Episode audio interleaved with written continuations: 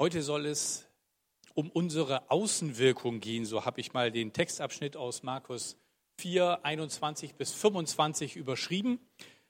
Und wir kennen das ja, so dieses Sprichwort, Kleider machen Leute.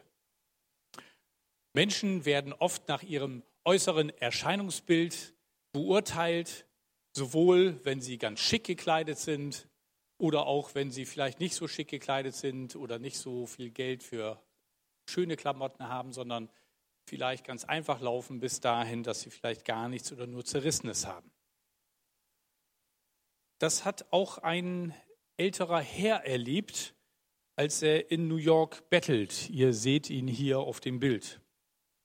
Dass das gar nicht so einfach ist, wenn man so als Obdachloser am Straßenrand sitzt und davon abhängig ist, ob Menschen einem was geben oder auch nicht.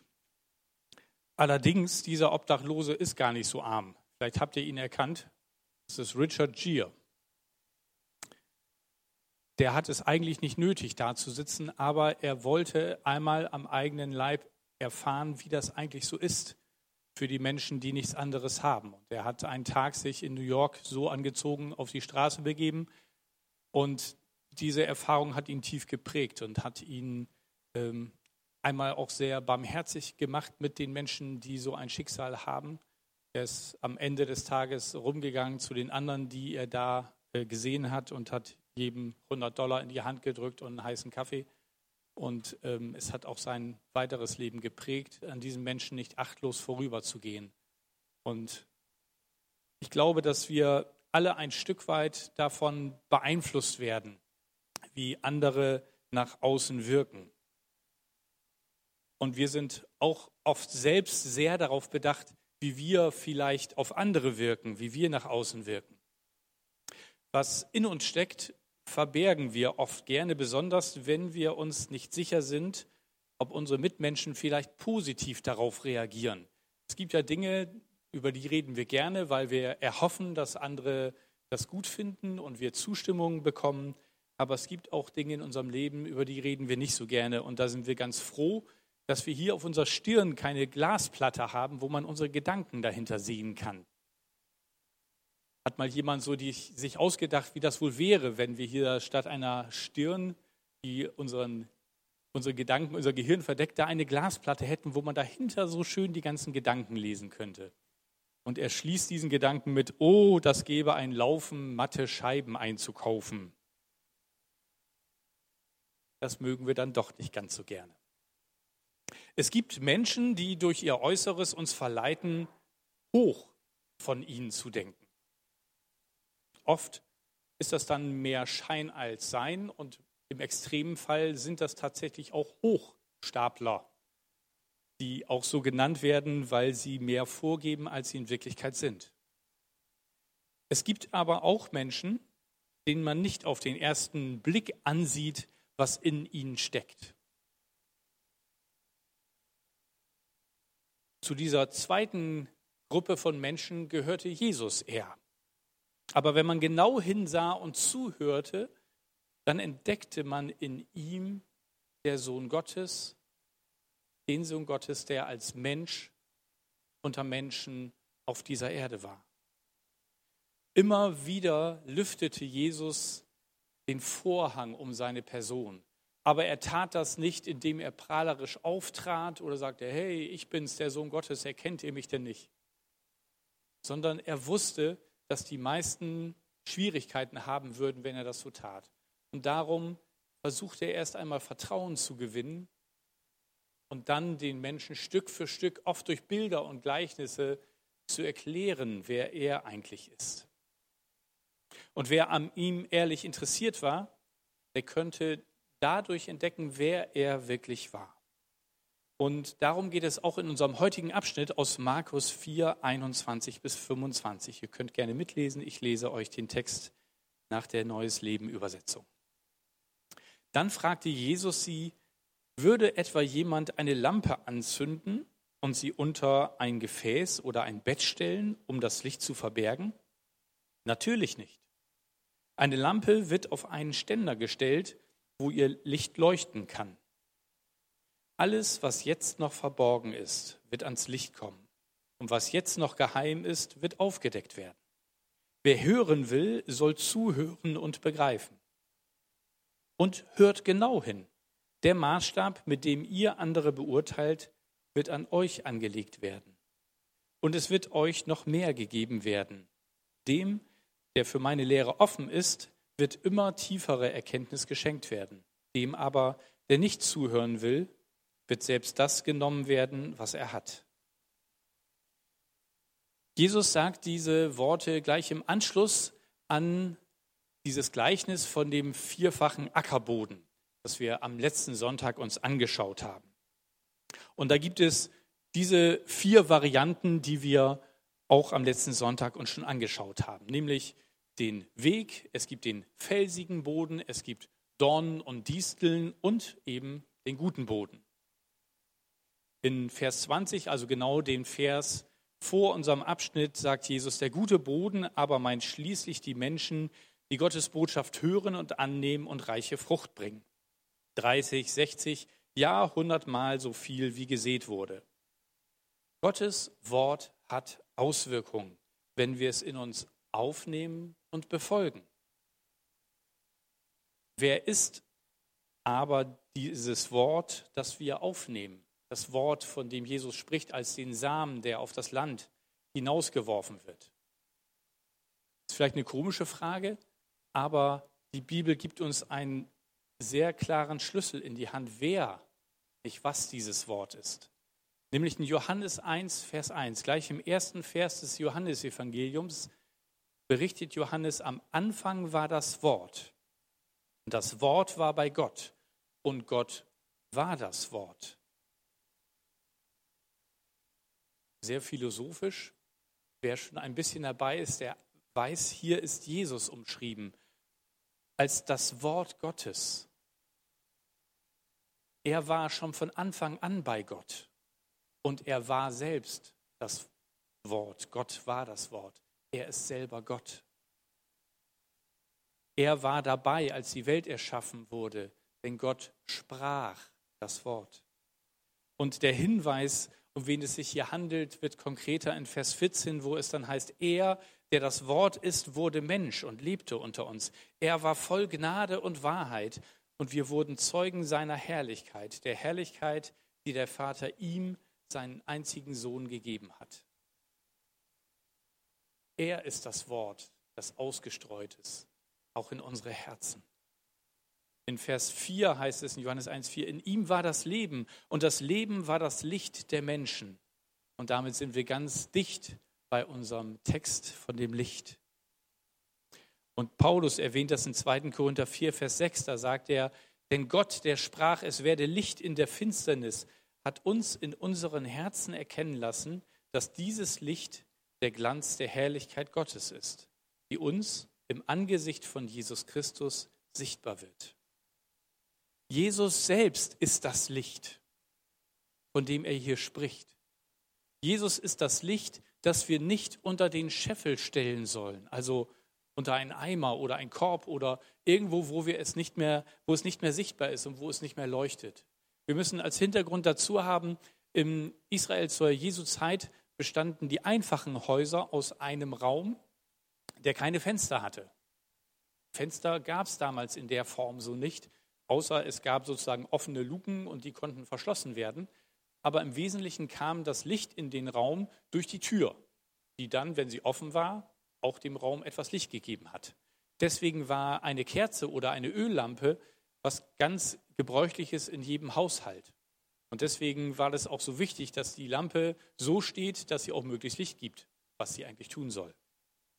Und Jesus spricht deswegen in einem ganz normalen alltäglichen Bild, was jeder kannte und was, wo jeder sofort sagen würde, ist doch klar, das stellen wir doch nicht irgendwie unter die Bank oder unter das Bett.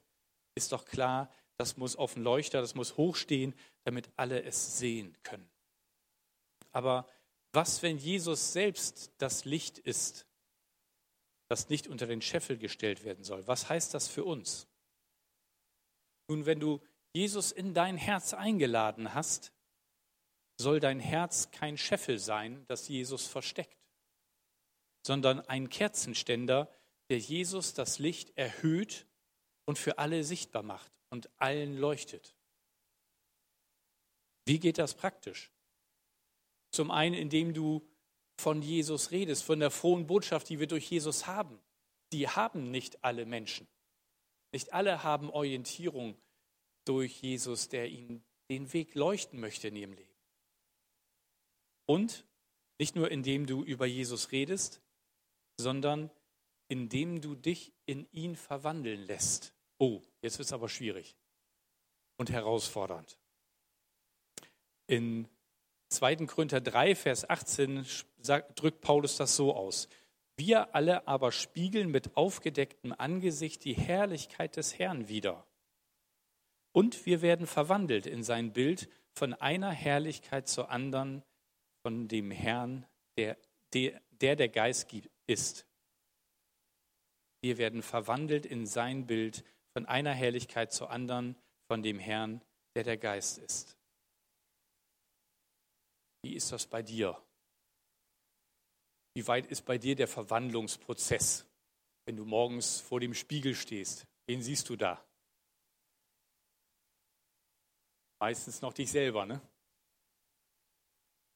Das ist ja auch gar nicht so einfach. Aber das Spannende ist, dass Paulus hier davon spricht, dass Christus in uns sichtbar werden soll und dass da ein Verwandlungsprozess passiert, wenn wir mit Jesus zusammen sind. Ich habe in einem Buch einmal gelesen von einem Mann, der ein Nahtoderlebnis hatte im Zweiten Weltkrieg und als er das erlebt hatte und völlig baff war, das überhaupt nicht einsortieren konnte, hat er es ein, zwei Leuten erzählt, die haben ihn alle komisch angeguckt und den Kopf geschüttelt und dann hat er es sein lassen. Und erst so etwa acht Jahre später traf er einen Menschen, indem er die Augen Jesu wiedererkannt hat, die er in seinem Nahtoderlebnis gesehen hatte, nämlich er war Jesus begegnet. Und als er den Menschen angesprochen hat, sie ins Gespräch kam, stellte er fest, dass er Christ ist. Da war was passiert in diesem Menschen. Da war etwas sichtbar geworden von Jesus in seinen Augen hatte eine Ähnlichkeit mit dem Ausdruck der Augen, den er, er, den er bei Jesus gesehen hatte. Wie können wir verwandelt werden?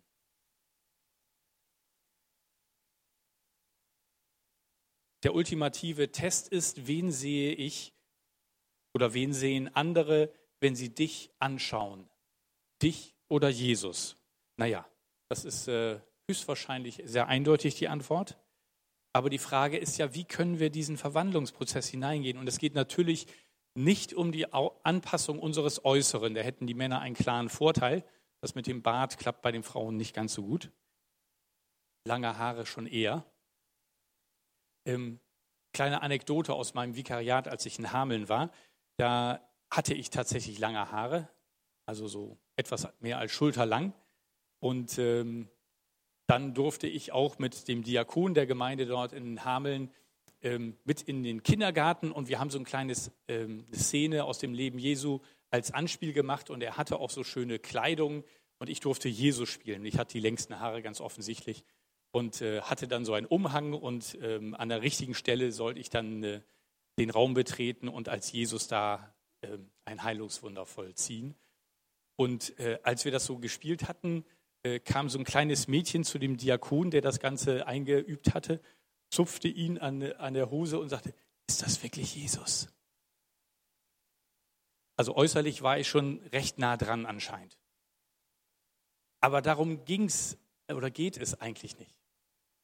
Es geht nicht darum, dass wir einen äußeren Schein versuchen herzustellen, dass wir etwas vorgeben zu sein, was in Wirklichkeit nicht da ist sondern es geht darum, dass wir im Herzen verwandelt werden.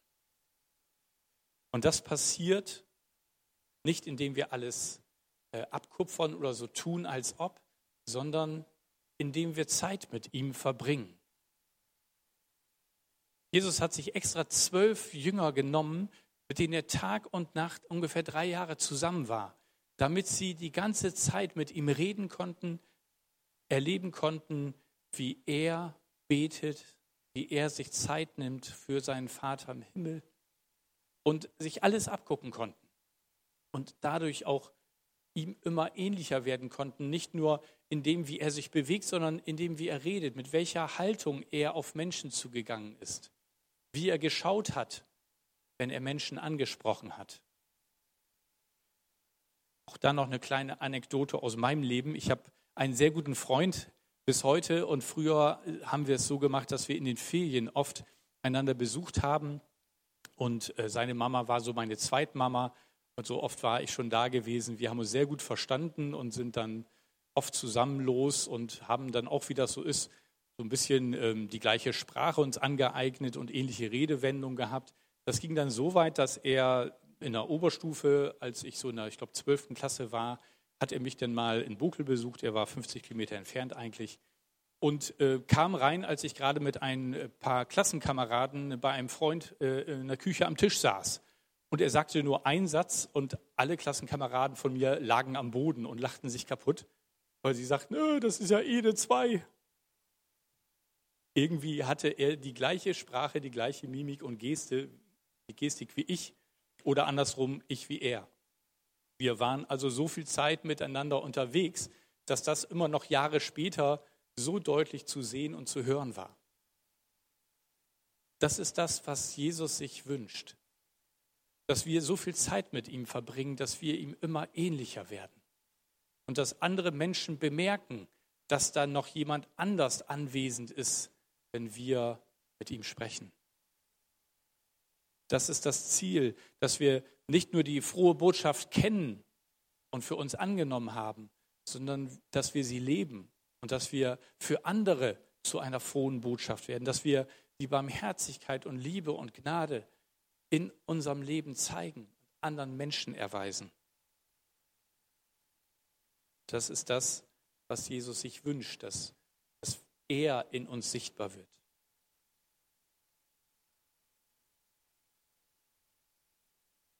Ja, wir sind da alle noch auf dem Weg. Der Weg ist übrigens auch Jesus, der gesagt hat, ich bin der Weg, die Wahrheit und das Leben und ist sehr barmherzig mit uns und genauso wie er mit seinen Jüngern gewesen ist. Aber wenn das geschieht, dann beginnen auch die Worte, die wir weitergeben, auf einmal ein anderes Gewicht bei Menschen zu haben. Und die Frage heute ist, was ist dein nächster Schritt auf dem Weg, Jesus ähnlicher zu werden? Was ist in deinem Charakter oder in deinen Gewohnheiten, was Jesus verwandeln möchte, damit du ihm ähnlicher wirst? Welche Eigenschaft oder welche Haltung solltest du aufgeben? Oder welche Eigenschaft oder welche Haltung solltest du annehmen, ausprägen, die von Jesus, die dich Jesus ähnlicher macht? In Vers 22 heißt es, alles, was jetzt noch verborgen ist, wird ans Licht kommen. Und was jetzt noch geheim ist, wird aufgedeckt werden. Hier geht es nicht um Verschwörungstheorien. Die sind ja gerade sehr hip und in. In der Öffentlichkeit gibt es viele Varianten. Jesus war kein Fan von sowas. Jesus hat nur die Wahrheit sehr offen gesagt, und zwar die Wahrheit seines Vaters im Himmel. Und wenn er das anspricht, meint er natürlich das in jeder Hinsicht. Zum einen wird alles offengedeckt werden, was mich und dich angeht. Es wird einen Tag geben, an dem wir vor Gott stehen, jeder Mensch, der jemals gelebt hat, wo alles aufgedeckt wird, was wir gesagt und getan haben und wo wir Rechenschaft abgeben müssen für unser Leben und was wir getan und was wir nicht getan, haben, was wir gesagt und was wir nicht gesagt haben. Und da ist es sehr, sehr gut und überlebensnotwendig, wenn wir Jesus als unseren Fürsprecher an unserer Seite haben. Weil alleine mit unseren Taten und mit dem, was wir getan und gesagt haben, hätten wir keinen Zugang in den Himmel zum Vater. Aber er, der für unsere Schuld und Sünde gestorben ist, wird dann sagen, den kenne ich. Für den bin ich am Kreuz gestorben, seine Sünden sind getilgt. sein Name steht im Buch des Lebens. Das ist das eine, was offenbar werden wird. Zum anderen wird auch aufgedeckt werden, wer Jesus wirklich ist. Eines Tages wird Jesus für alle Menschen auf der Erde sichtbar wiederkommen in den Wolken des Himmels. Und alle Menschen werden ihn erkennen und alle werden auch bekennen, dass er der Herr ist zur Ehre Gottes des Vaters. Alle Zungen, das wird einmal so sein. Ob sie es vorher erkannt haben oder nicht, dann wird es allen mit einem Schlag klar werden. Er hat alle Gewalt im Himmel und auf Erden, wie er das seinen Jüngern gesagt hat, bevor er in den Himmel gefahren ist. Und er wird dann diese Macht antreten. Auf dem Weg zu diesem Tag will Jesus uns durch seinen Heiligen Geist leiten und vorbereiten und uns helfen. Jesus sagt seinen Jüngern in Vorbereitung darauf, dass er bald sterben und gehen wird, in Johannes 16, Vers 13. Doch wenn der Geist der Wahrheit kommt, wird er euch in alle Wahrheit leiten. Er wird nie, nicht seine eigenen Anschauungen vertreten, sondern wird euch sagen, was er gehört hat. Er wird euch von dem erzählen, was kommt. Und wisst ihr, das tut auch heute noch der Heilige Geist. Er spricht zu uns. Er spricht zu uns in Träumen, er spricht zu uns in Bildern, er spricht zu uns in unsere Gedanken hinein. Und er tut das, weil Jesus uns lieb hat und der Vater im Himmel uns lieb hat.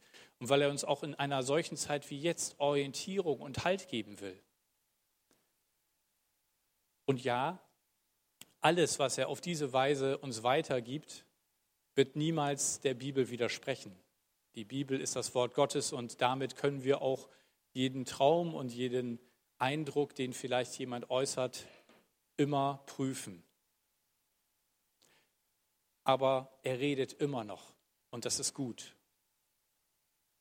Und es gilt für alles, was wir hören, was Paulus in 1. Thessalonicher 5, 21 schreibt, prüft alles, was gesagt wird und behaltet das Gute.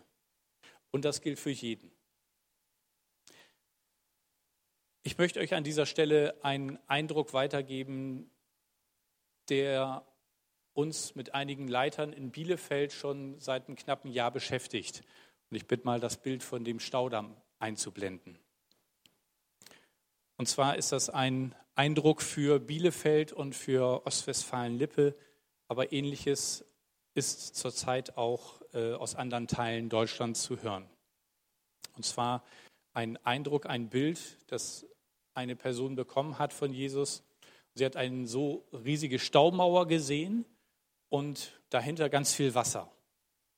Und das Wasser steht für den Segen Gottes, der für Bielefeld und für OWL da ist.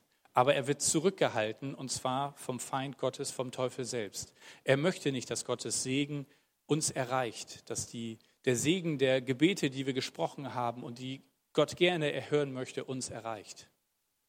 Und das nächste, was in dem Bild passierte, war, einzelne Leute sind mit Dynamitstangen zu dieser Staumauer gelaufen und haben angefangen, Teile aus dieser Mauer herauszusprengen. Und das ist ein Bild für die Beter. Die Beter sind dabei, diese Mauer einzureißen mit Gebet und Gottes Wort und Gottes Wirken. Und das nächste was in dem Bild passierte, war, dass unterhalb der Staumauer, vor der Staumauer, ein Schlüssel geschmiedet wurde. Ein Bild für die Einheit, für die Einheit der Christen hier in Bielefeld und OWL. Die muss geschmiedet werden. Und sie ist unheimlich wichtig, denn Jesus hat in seinem letzten Gebet, vor, bevor er gekreuzigt wurde, in Johannes 17 gesagt, ich bete, dass sie alle eins sind, gleich wie du, Vater, mit mir und ich mit dir, damit die Welt erkennt, dass du mich gesandt hast. Von der Einheit von uns Christen hängt ab, ob andere Menschen zu Jesus finden oder nicht. Wenn wir weiterhin zersplittert sind oder vielleicht uns sogar gegenseitig bekämpfen oder nur ignorieren, ist unser Zeugnis schwach. Aber wenn wir gemeinsam aufstehen, werden wir stark werden. Und das Dritte ist, dass noch ein bisschen Zeit ist, bis dieser Damm bricht. Aber das ist eine Vorbereitungszeit. Eine Zeit, dass wir uns darauf vorbereiten, dass Gottes Segen in einem Umfang kommen wird, dass er seinen Geist ausgießen wird in einer Art und Weise, wie wir es wahrscheinlich noch nicht erlebt haben. Und als wir mit einigen Leitern uns darüber ausgetauscht hatten, hatte ich in der folgenden Nacht einen Traum, den ich euch auch weitergeben möchte, der an dieses Bild anknüpft. Und das war, dass ich nicht so eine riesige Staumauer gesehen habe, sondern im Traum eine Staustufe, wie man das bei Flüssen kennt, die so in der Stadt irgendwo sind, deren Geschwindigkeit so hoch ist, wo dann so Stufen eingebaut werden. Und die waren vielleicht so zwei Meter hoch oder drei. Und ich stand unterhalb der Staustufe und sah, wie oberhalb das Wasser wie vor einem Tsunami zurückging. Also das Wasser zog sich zurück und unter mir floss das restliche Wasser weg und ich stand im Trocknen. Und dann sah ich, wie an der Kante dieser Staustufe ähm, so alle zwei, drei Meter stand so ein Betonpfeiler mit so einer Nut und es wurden Plexiglasscheiben eingesetzt. Also die Staukante wurde erhöht. Und ich stand unten in dem inzwischen trockenen Flussbett und hatte auf einmal ähm, Steine in der Hand und sah unten im Flussbett äh, Beschädigungen, also Löcher, ähm, die, wo das Wasser irgendwie das Flussbett ausgespült ähm, hatte. Und die Steine, die ich in der Hand hatte, passten exakt in die Löcher. Also ich weiß nicht, ob jemand das Spiel Tetris kennt. Da muss man auch immer so die richtige Form in die richtigen äh, Dinger reinbekommen. Und genauso exakt passten die Steine, die ich in der Hand hatte, in die Löcher. Und ich weiß noch, dass ich im Traum, obwohl ich träumte, total erstaunt war. Und sagte, oh, guck mal, der passt genau und der passt da genau. Und als ich so den letzten Stein in das letzte Loch gelegt hatte, ähm, sah ich, wie das Wasser zurückkam, anfing so an den äh, Ecken von den Pfeilern ähm, durchzufließen und auch langsam an der Scheibe hochzusteigen und dann rüberzukommen. Zwei Dinge, glaube ich, möchte Gott uns damit sagen. Das eine ist, er möchte uns mit hineinnehmen, zu sehen, wie das Wasser steigt, der geistliche Grundwasserspiegel steigt. Wir bemerken das übrigens jetzt schon in der Zeit von Corona, dass Menschen auf einmal offener werden, über den Sinn des Lebens nachzudenken, oder auch über den Glauben oder über das Gebet zu sprechen. Und Gott möchte uns mit hineinnehmen. Er will uns nicht überraschen, sondern er möchte uns vorbereiten und auch in Vorfreude auf das, was kommen wird. Und das Zweite ist diese Steine, die in das Flussbett hineinpassten und es reparierten. Ich glaube, das, sind, das ist das, was wir an Zeit haben, uns noch darauf vorzubereiten, damit unsere Gemeinden darauf vorbereitet sind, wenn auf einmal hier 10, 20, 50 oder 100 neue Leute pro Sonntag in unseren Gottesdienst kommen. Wenn wir dann überrascht sind und gar nicht wissen, was wir ihnen außer Kaffee anbieten sollen, dann werden sie geistlich nicht satt. Dann ist es wichtig, dass wir ihnen die frohe Botschaft sagen und dass wir ihnen helfen können, ihre Gaben zu entdecken und in Jüngerschaft zu wachsen und auch in die Gemeinde hineinzufinden und mitzuarbeiten. Und das hat für mich viel mit den Veränderungen zu tun, die wir gerade auch in der Gemeinde angehen, mit den Next Steps Kursen, wo Leute an vier Sonntagen kennenlernen, was bedeutet uns das als Gemeinde, Jesus zu folgen? Und wie kann ich meine Gaben entdecken, wie kann ich in die Mitarbeit hineinkommen, wie kann ich selbst einen Unterschied machen. Und das ist eine Vorbereitung, eine Vorbereitung darauf, was Gott tun möchte auch für dieses Bild, für diesen Traum und das Bild, das ich davor genannt habe, gilt, prüft alles das Gute behaltet. Für mich persönlich, ich bin überzeugt, dass Gott dabei ist, diese Dinge zu tun. Und dass es gut ist, wenn wir dicht an ihm dran sind und wenn wir mitbeten, damit diese Dinge ins Leben kommen und geschehen. Und damit möchte ich die Predigt für heute abschließen und möchte euch selber aufrufen, ganz neu mit Jesus ganze Sache zu machen. Und wenn jetzt jemand am Livestream dabei ist und sagt, hey, ich habe früher mal mich für Jesus interessiert, aber das ist irgendwie so weggegangen und jetzt frage ich mich neu, hat er doch eine Bedeutung für mein Leben? Dann lade ich dich ein, heute es neu festzumachen oder vielleicht zum ersten Mal. Und ich lade euch ein, jetzt einfach einen Moment still zu sein und im Gebet euch Jesus zuzuwenden. Und vielleicht kannst du das mit eigenen Worten tun, vielleicht hilft es dir auch, die Worte dir zu leihen, die ich gleich selber im Gebet wähle. Aber dann mach es zu deinem eigenen Gebet. Lasst uns beten.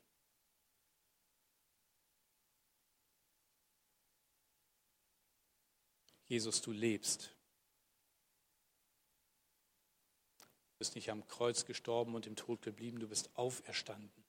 Und wir dürfen leben, weil du lebst. Und Jesus, ich danke dir, dass du für meine Schuld am Kreuz gestorben bist. Ich danke dir, dass du eine zweite Chance mir gibst und dass ich dich einladen darf in mein Leben. Ich bitte dich, dass du mir meine Schuld vergibst und dass du jetzt in mein Leben kommst und dass du alles neu machst, wie wir es am Anfang gesungen haben. Erfülle mich mit deinem Heiligen Geist und zeige mir den Weg, den ich mit dir gehen darf. Danke, dass du mich so sehr liebst. Danke, dass du jeden Einzelnen von uns so sehr liebst. Segne du dein Wort an uns. Begleite uns, dass dieser Sonntag ein besonderer Sonntag wird, ein Neustart mit dir. Amen.